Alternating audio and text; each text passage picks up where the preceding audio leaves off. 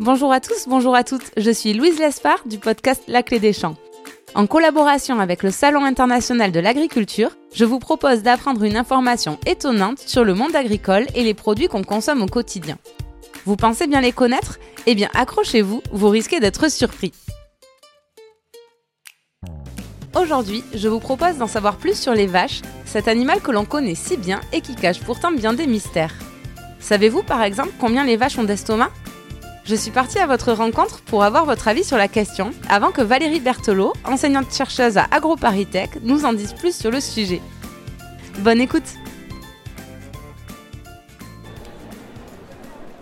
Bonjour J'ai une question pour vous pour euh, tester vos connaissances en agriculture. À votre avis, combien d'estomac a une vache? Euh, deux. Euh. 6. Moi je dis euh, 7. Euh, 3, non? Je sais pas. Il y en a un qui. Deux, j'aurais dit deux, mais après, je sais pas. 2. Euh, plusieurs, je crois. C'est que c'est 2, non Je sais pas si c'est deux ou trois. C'est 2, il me semble. À vous entendre, je vois que ce n'est pas bien clair. Partons à la rencontre de Valérie, notre enseignante chercheuse du jour, pour qu'elle nous dise toute la vérité sur la question. Bonjour Valérie. Bonjour. Merci beaucoup d'être venue euh, jusqu'à nous euh, pour ce salon de l'agriculture. Alors j'ai une question pour vous. Combien une vache a-t-elle d'estomac? Eh bien, la vache est ce qu'on appelle un polygastrique. Donc, c'est un animal qui a quatre estomacs. Alors, en fait, on a quatre grandes poches le rumen, le réseau, le feuillet et la caillette. Et la caillette correspond quasiment à l'estomac qu'on va retrouver chez l'homme.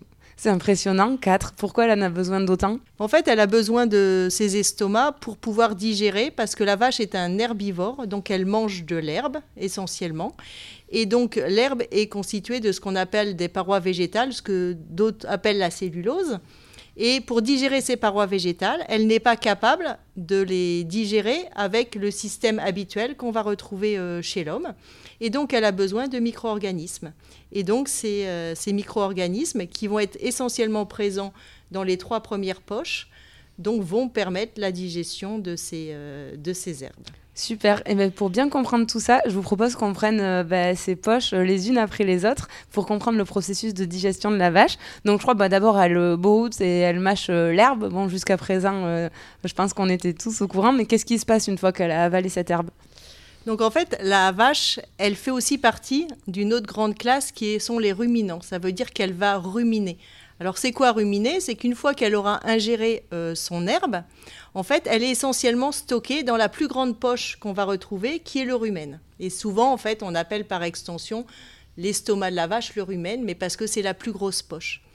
Et donc une fois que cette herbe a été ingérée, l'animal va euh, régurgiter plusieurs fois, remâcher son, son alimentation, on va dire à peu près 4 à 6 fois, ce qui va permettre de réduire la taille des, des- des particules. Comme, nous, quand on mâche avec nos dents, ça réduit la taille des particules. D'accord, ça rentre dans l'estomac. Quand c'est trop gros, ça renvoie les gros morceaux. Voilà, et elle va remâcher, qui va être réavalée, ça va revenir, etc.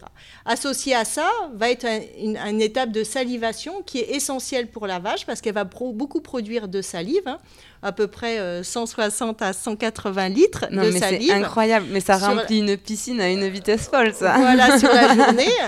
Et du coup, une fois que c'est dans le, dans le rumen, cette salive, elle a aussi un intérêt, c'est qu'elle va euh, aider à maîtriser l'acidité du rumen, hein, puisque l'acidité du rumen, le rumen est très peu acide, contrairement à l'estomac des humains où on est autour des euh, 2, 3, on est autour des 6 pH de 6 ou de 7. Donc en fait, on est quelque chose quand même qui est beaucoup moins acide. Et donc une fois qu'elle aura euh, réduit ses tailles de particules, ces particules vont être en contact avec ce qu'on appelle maintenant assez connu le microbiote. Mhm. Donc c'est constitué de micro-organismes. Ces micro-organismes, vous avez des bactéries, vous avez des champignons, vous avez ce qu'on appelle des protozoaires ou aussi des archées, on y reviendra, qui sont responsables de la production du méthane. Et donc ces bactéries vont rentrer en contact avec les différentes fibres et aider à cette fameuse digestion de ces fibres et donc réduire la taille des, particules. Et donc on va avoir des phénomènes donc, de dégradation ces particules en sucre simple, mais ensuite ces sucres vont être fermentés parce que c'est un milieu qui est euh, anaérobie qui va être fermenté et produire certains ce qu'on appelle alors c'est peut-être un peu technique, des acides gras volatiles, mais qui vont être absorbés par l'animal, et dont un l'animal va le transformer en glucose, qu'on l'on connaît très bien chez nous, Mm. et qui va fournir l'énergie de l'animal. Ouais. C'est quand même incroyable ce qui se passe dans ce rumen parce que vous l'avez dit, du coup, ces micro-organismes, ces bactéries, elles mangent la cellulose, elles le transforment en sucre. Mais finalement, c'est vraiment de la fermentation comme ça peut se passer pour euh, la fabrication de la bière, quoi, par exemple. euh, Voilà, exactement. C'est des milieux donc sans oxygène qui vont fermenter, alors qu'ils vont arriver à ce que certains connaissent. hein, si on, les, les- les gens s'intéressent au microbiote, vous avez ces fameux acides gras volatiles qui vont avoir un, un rôle énergétique essentiel pour l'animal. Et s'il n'absorbe pas ça, ben, il ne pourra pas vivre. Donc le rumen fait son travail, transforme la Ouais. cellulose en sucre, et ensuite, qu'est-ce qui se passe? Alors une fois que les particules sont réduites en, petite, euh, en taille plus petite, elles vont continuer leur chemin, donc passer au niveau euh, du feuillet. Dans cette partie du feuillet, on va avoir des phénomènes d'absorption de l'eau, des minéraux, hein, qui vont aussi potentiellement être recyclés via, via la salive. Et puis ensuite, ça va arriver au niveau de la caillette.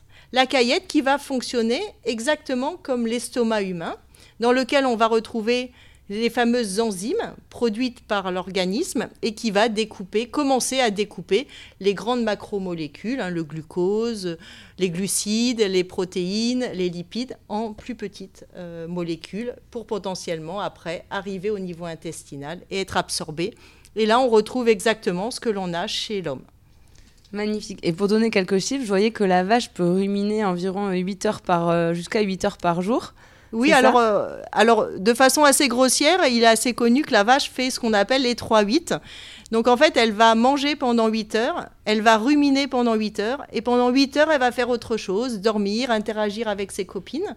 Et c'est vrai que l'intérêt aussi de cette fameuse rumination, c'est que ça permet à la vache d'aller récupérer euh, de l'aliment pendant 8 heures. Donc si on se replace dans un contexte plus sauvage, elle va manger son herbe et puis après elle va la stocker dans son rumen et elle va pouvoir commencer à la digérer dans des zones plus abritées où elle sera moins exposée et donc elle a son petit stock d'herbe qu'elle va pouvoir euh, ruminer et transformer en Mhm. des nutriments essentiels pour elle. J'ai lu que historiquement, ça lui permettait euh, effectivement de s'abriter du danger, euh, c'est-à-dire de ne pas rester en plein milieu de la prairie en train de brouter et d'aller digérer plus loin, un peu caché des prédateurs.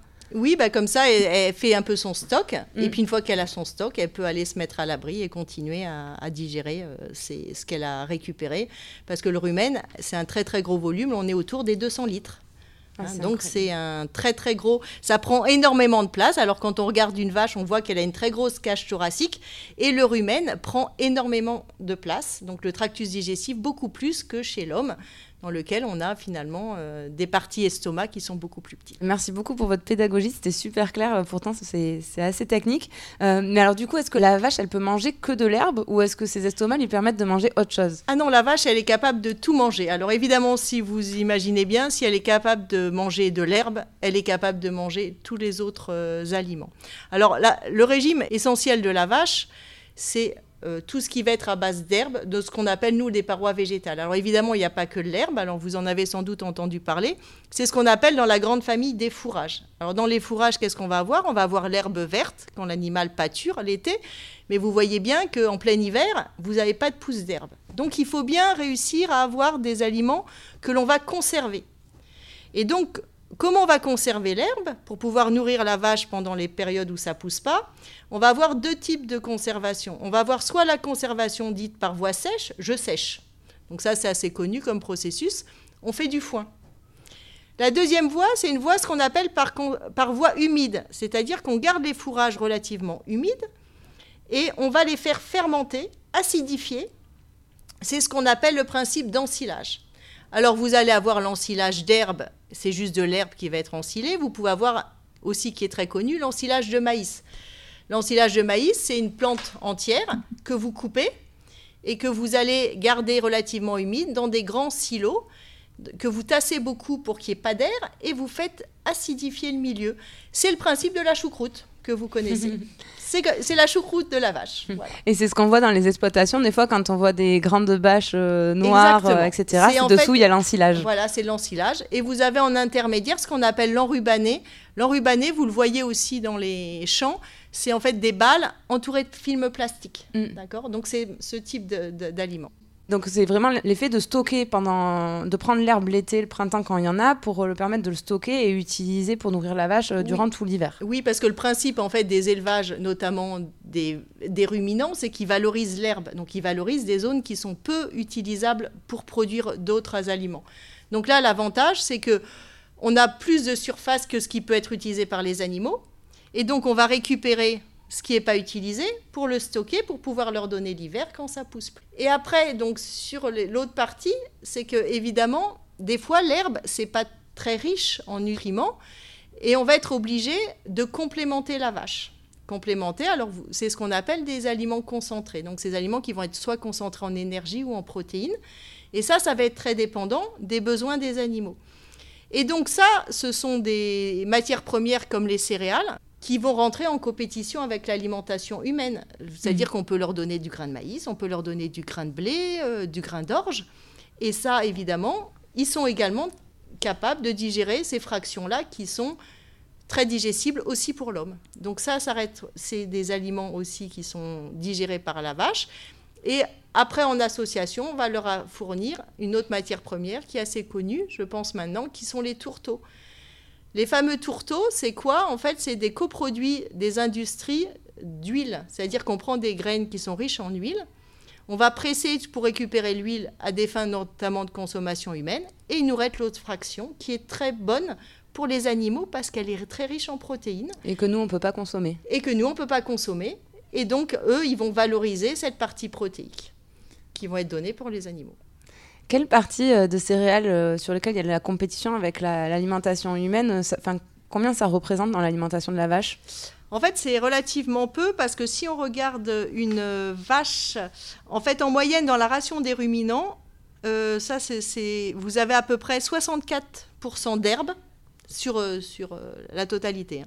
64% hein. d'herbe, 20% de maïs en silage. Hein, vous savez, c'est le, le maïs qui est conservé par voie humide, 10% mhm. de céréales et 5% de tourteaux, plus après un peu de minéraux et vitamines que vous rajoutez dans l'alimentation. Donc vous voyez que la partie euh, céréales, qui potentiellement pourrait être en compétition, est relativement faible.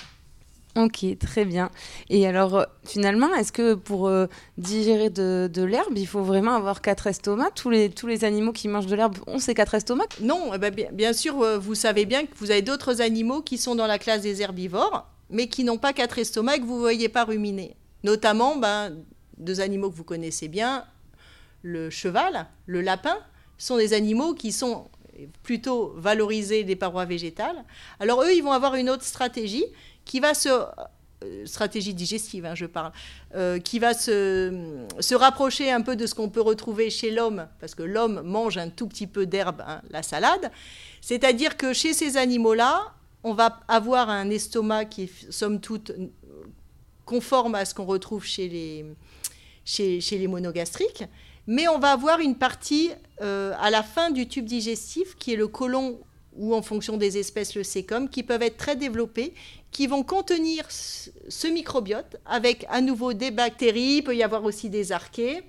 Euh, et dans ce cas-là, ça va digérer la cellulose selon exactement le même principe que chez la vache. Seulement la vache, elle, elle le fait dans la partie amont du tube digestif, donc juste après avoir mangé l'herbe. Chez le cheval, ce sera à la fin de la digestion, ben, la partie cellulose sera digérée juste avant euh, la fin du tube digestif. D'accord. Et est-ce que vous avez euh, des exemples euh, d'autres animaux qui ont quatre estomacs? Ah oui, alors euh, dans la classe des ruminants, à polygastrique, bah, vous allez retrouver les petits ruminants, ce qu'on appelle les petits ruminants. Le mouton et la chèvre sont exactement des animaux qui ont exactement le même principe de digestion que la, que la vache. Pas avec un rumen de 200 litres par contre. Non, alors en général, on va dire que la chèvre, c'est à peu près 10% de la vache. Donc vous divisez, allez, à la, à la louche, vous divisez à peu près euh, euh, par 10. Et vous retrouvez à peu près. Et mais le, alors évidemment, vous avez des petites spécificités liées. à euh, la chèvre, elle, est, elle a d'autres capacités à trier l'alimentation, elle aime bien monter dans les arbustes, etc. Donc il y a d'autres comportements alimentaires qui sont spécifiques aux espèces, mais le grand principe de la digestion reste relativement similaire. Super. Eh bien, merci beaucoup de nous avoir éclairé sur tout ça. C'était hyper intéressant. merci à bientôt. Au revoir. Et voilà, vous voici parés pour étaler votre science la prochaine fois que vous croiserez une vache dans nos belles campagnes françaises ou au sein de l'agriculture. Agricultivez-vous est un podcast imaginé et écrit par le Salon international de l'agriculture et par Louise Lespard du podcast La Clé des Champs. Le paysage sonore et la réalisation du podcast sont signés Margot Labarthe du studio de création Montentu. Merci à tous et rendez-vous très vite pour un nouvel épisode de notre série Agricultivez-vous.